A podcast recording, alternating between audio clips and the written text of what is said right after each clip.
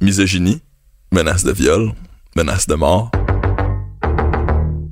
C'est pas toujours facile, l'univers des jeux vidéo et des réseaux sociaux. Mais est-ce que c'est si dangereux que ça de l'Internet? On traite de ces enjeux-là dans la télésérie de fiction diffusée à TVA, Le Jeu. On veut s'entourer des bonnes personnes qui comprennent vraiment les enjeux du monde technologique dans lequel on vit aujourd'hui pour l'éclairer un peu. Il me semble qu'à la gang, là, on pourrait avoir une meilleure communauté en ligne. On est le podcast, le jeu.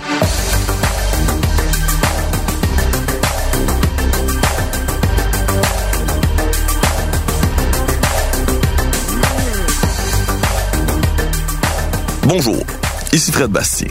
Et là, pour cet épisode, ben, j'ai toujours une petite introduction de préparer, mais pour, pour celle-là, euh, dans mon document de notes, j'ai écrit épisode 9, intro, mon expérience avec le suicide. Parce que j'ai toujours de la misère à mettre des mots sur cette expérience-là. Puis à chaque fois j'ai dû parler de cette petite aventure dans ma vie, ben j'ai toujours euh, choisi de pas le pré-écrire parce que je trouvais ça trop difficile.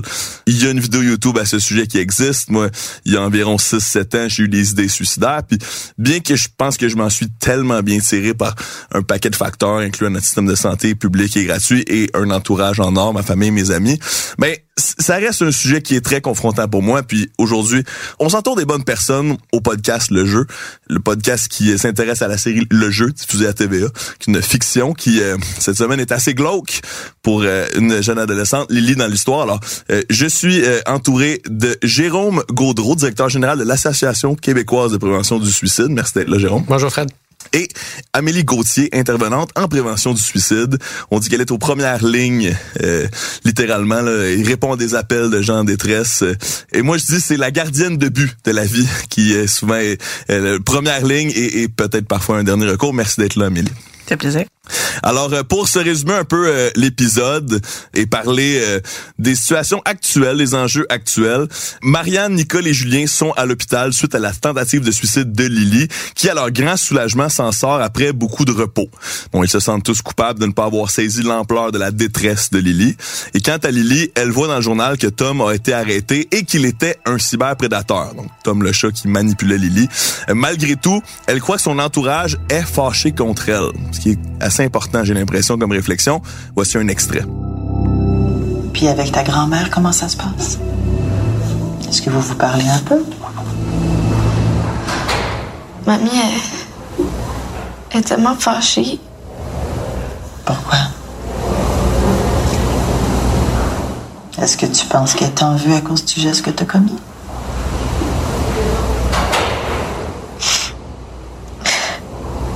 Puis Julien aussi.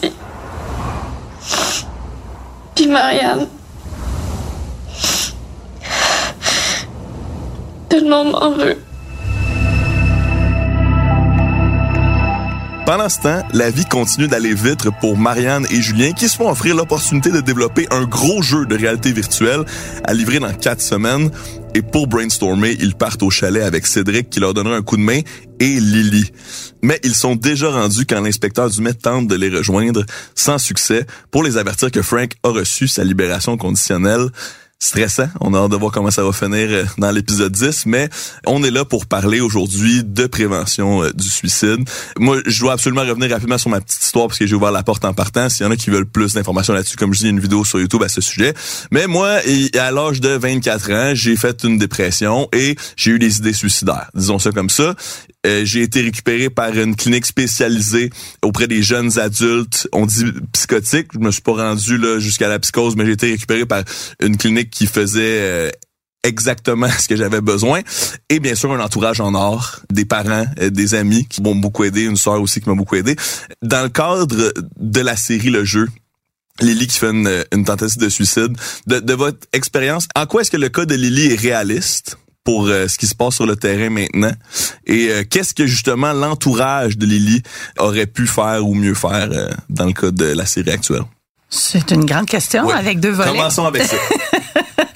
J'ai trouvé ça très réaliste. J'ai trouvé l'éveil, j'ai trouvé la réaction des proches vraiment très réaliste. La culpabilité, euh, l'incompréhension, euh, la recherche de, de comprendre qu'est-ce que j'aurais pu faire, euh, qu'est-ce comment j'aurais pu l'aider, la recherche d'un coupable. Donc on peut voir là quand Marianne va voir la mère de Lily et l'accuse entre les lignes, mais ça, ça, mhm. ressemble pas mal à ça.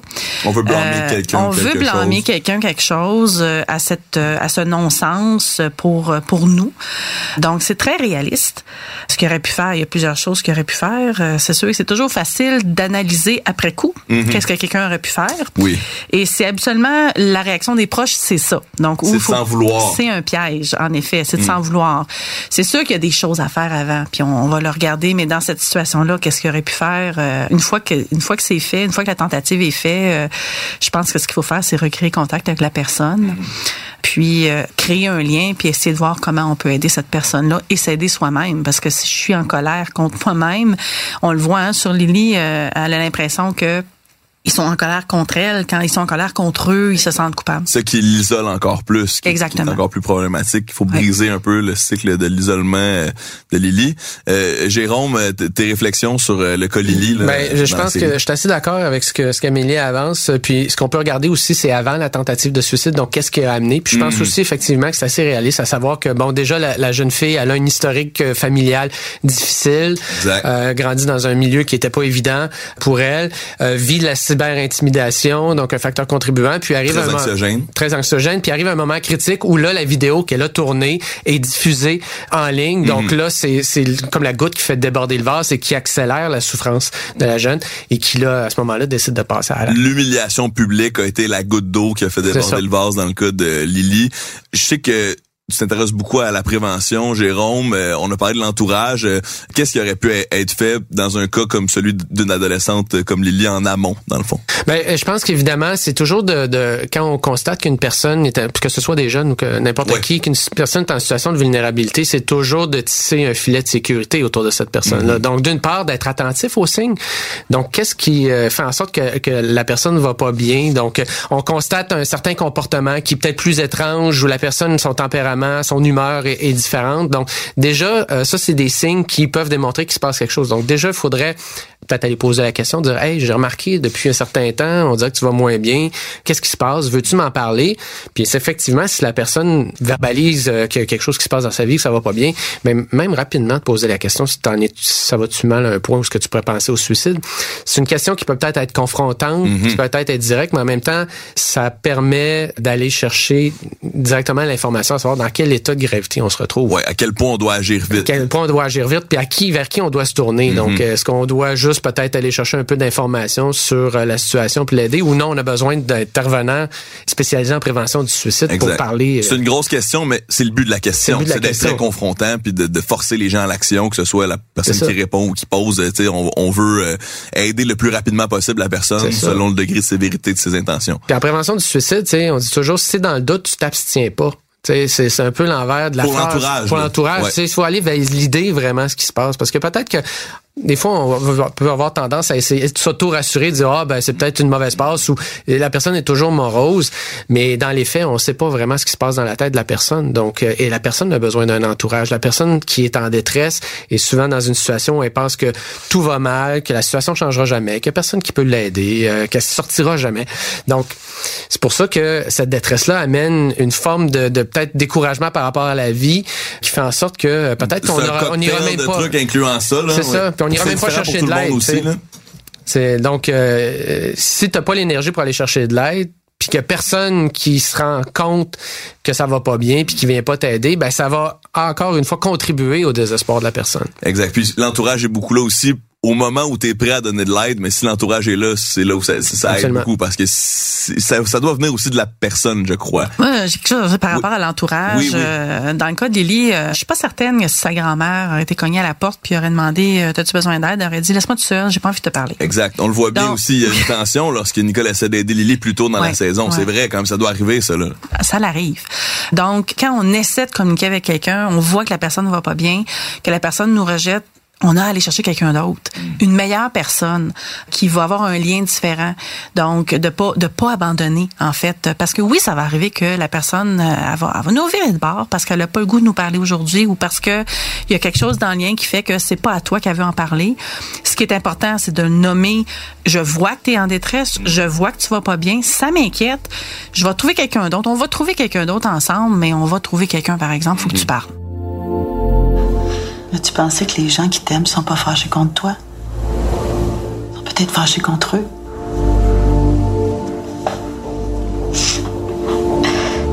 Dis, Qu'est-ce que ça fait de les voir comme ça? La peine. Tu vois? Tu pensais que t'étais toute seule, mais t'es pas toute seule.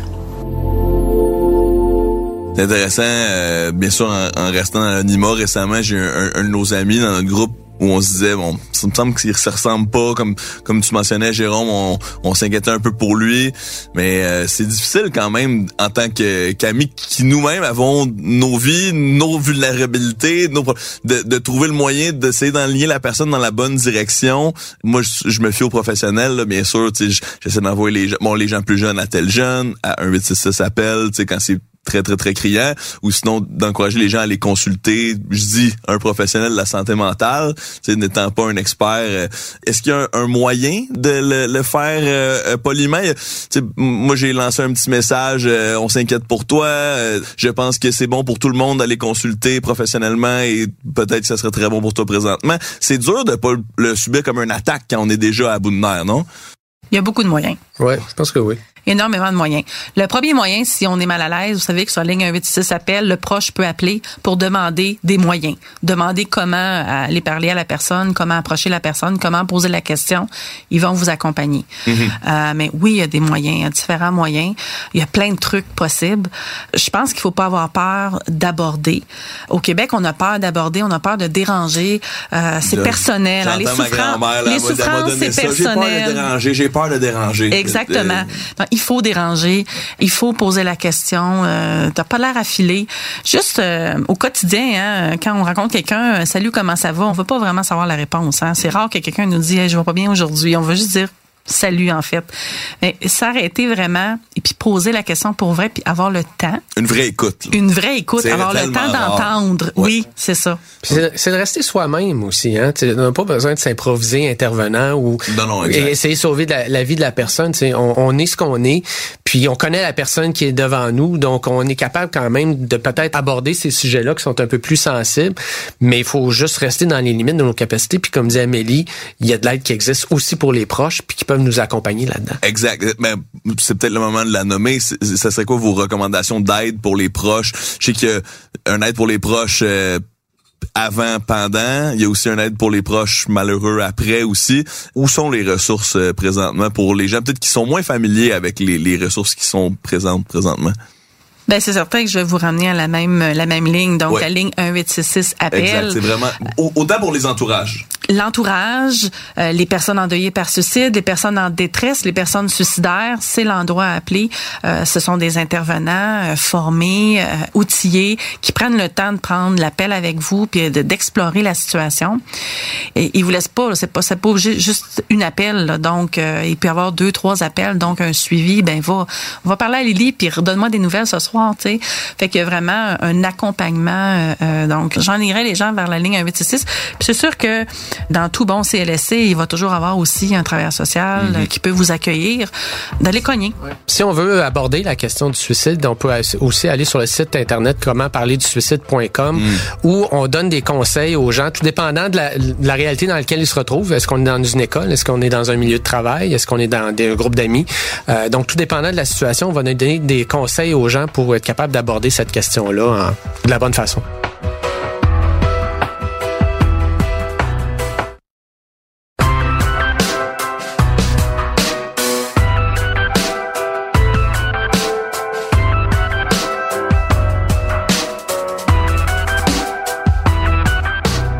Me souviens au secondaire. C'est bon, je suis pas si jeune, je suis pas si vieux, là, ça fait quand même quelques années de ça, j'ai 30 ans présentement. Au secondaire, on avait déjà des formations sur comment intervenir dans le cadre d'un collègue qui se, semble se diriger vers le suicide.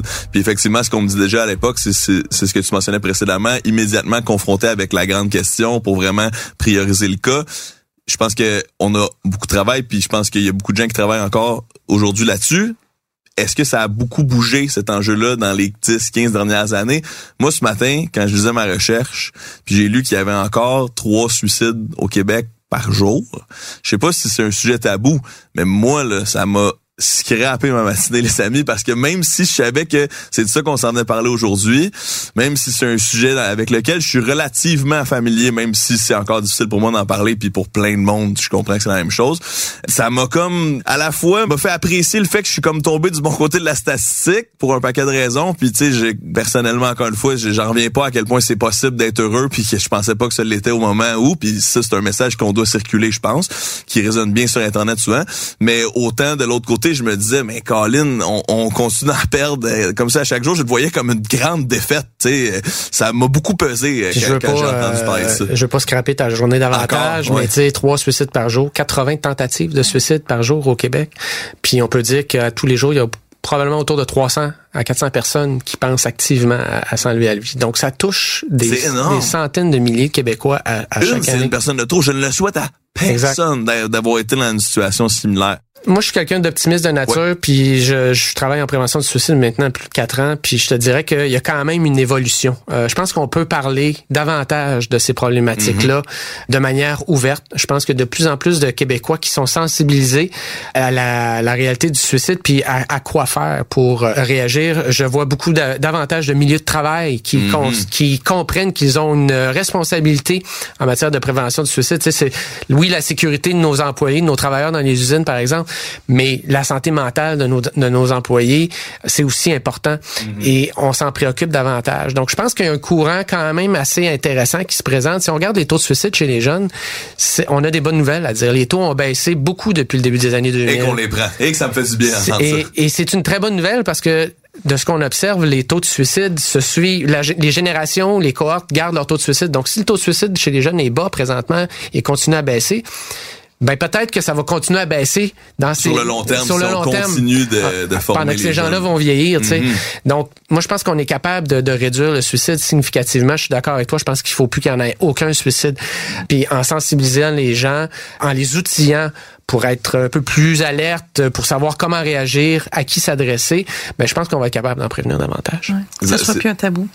En fait, que ça soit plus un tabou, hein. Exact. Euh, parce que souvent, quand on commence à parler de suicide ou de prévention suicide, tout à coup, on se rend compte que dans l'établissement où on est, tout à coup, il y a plein de gens qui ont été touchés, mais ils en parlaient juste pas. Mm-hmm. euh, donc, c'est une des raisons qui fait qu'on peut, on, on, peut rentrer dans les entreprises. Il y a une ouverture qu'il n'y avait pas avant. Il y a 10 ans, moi, ça fait 20 ans que je suis en prévention suicide, puis il y a 10 ans, c'était pas la même ouverture du tout. Et moi, on est. Euh, on était super proches, là, fait que je comprends pas trop pourquoi on en a pas parlé. La honte? À cet âge-là, c'est fort, vous savez. Puis avec vous deux, comment ça se passe? Est-ce qu'il y a eu des conflits récemment? Des petits accrochages. Mais. Elle était souvent fâchée. Mais c'est sûr que depuis une couple de mois, on vit des choses. Euh, été assez attentive.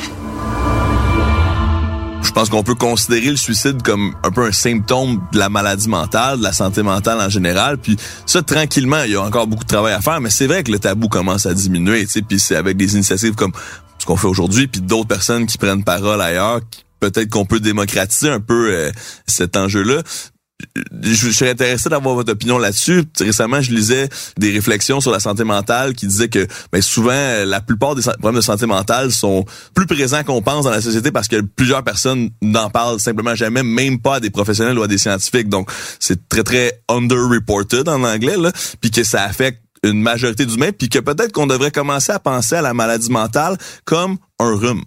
Des fois, on est malade, Puis c'est normal qu'on ait besoin de se reposer puis de changer des trucs dans notre vie pendant ce temps-là pour se réajuster. Mais ça peut arriver à tout le monde et on peut en guérir. On guérit d'un rhume. Est-ce que c'est euh, une allégorie qui semble faire écho là, dans vos méthodes de, de, de vulgarisation actuelle? Effectivement, la grosse difficulté avec les troubles de santé mentale, c'est que c'est pas comme un bras cassé.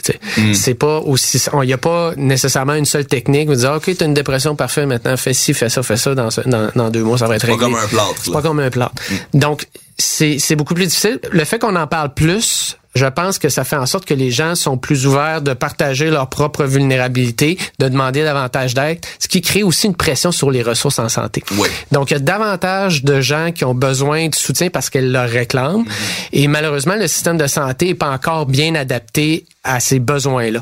Je pense que le budget, la part du budget de la santé qui est mis dans la santé mentale, je pense c'est autour de 5-6% ce qui est minuscule par rapport au curatif physique. Mm-hmm. euh, donc, comment est-ce qu'on on, on peut euh, prévoir davantage de ressources aux organisations qui font de la prévention du suicide, aux organisations qui font du soutien en santé mentale, aux ailes psychiatriques dans, dans, les, dans, dans les centres hospitaliers, mm-hmm. de façon à ce qu'on ait davantage de gens qui, qui soient là pour répondre et, donner du support euh, aux gens qui souffrent de, de, santé mentale. Moi, je pense que c'est un de nos grands objectifs, un de nos grands défis dans le futur. De réussir à prioriser un peu euh, de, de, cet argent-là public, puis euh, de, de, de l'amener où ça a un impact, parce que bien sûr, il y a un lien aussi entre la santé mentale et la santé physique. Il y a de plus en plus d'études qui le démontrent aussi.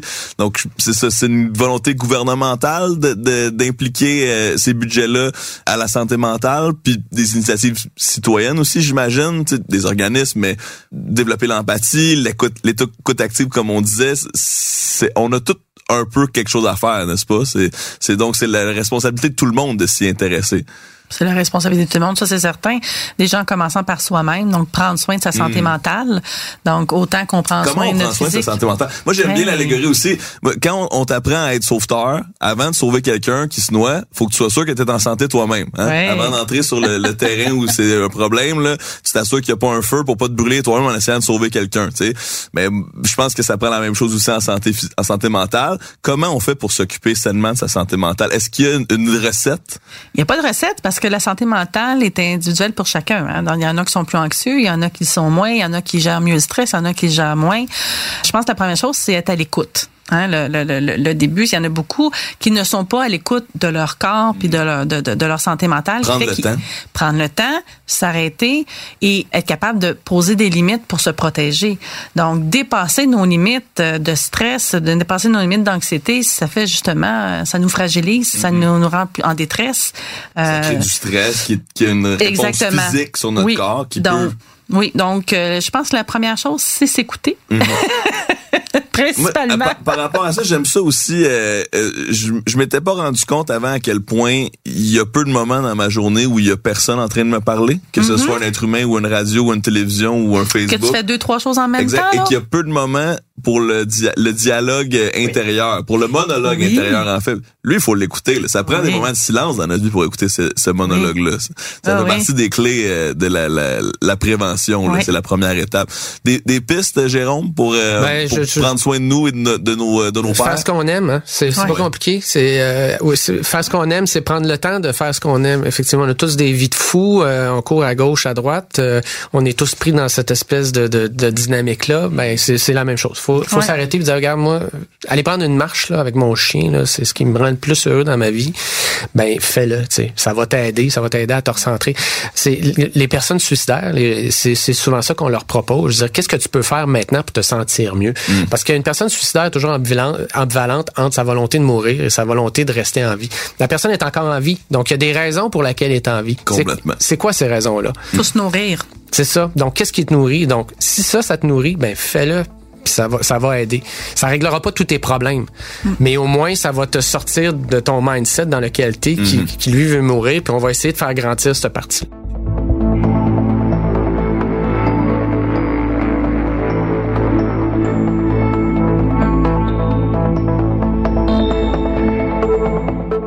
Temps passe tellement vite, on a tellement de choses à dire, mais si je peux acheter mon, grain de sel aussi, moi personnellement, après mes thérapies, puis mes rencontres, puis mes réflexions, puis mes études, puis mes lectures, moi ce qui en reste, ça peut sembler assez basic pour bien du monde, mais c'est de pas négliger l'impact de la santé physique sur la santé mentale. Donc, moi, dans les premiers facteurs, c'est si je vois que mes nuits de sommeil commencent à changer, oups, ça, ça veut pas dire que c'est grave. Ça veut juste dire qu'on va s'intéresser à ça. Oups, j'ai sauté un repas, ou oups, j'avais plus fin que d'habitude ou moins fin que d'habitude.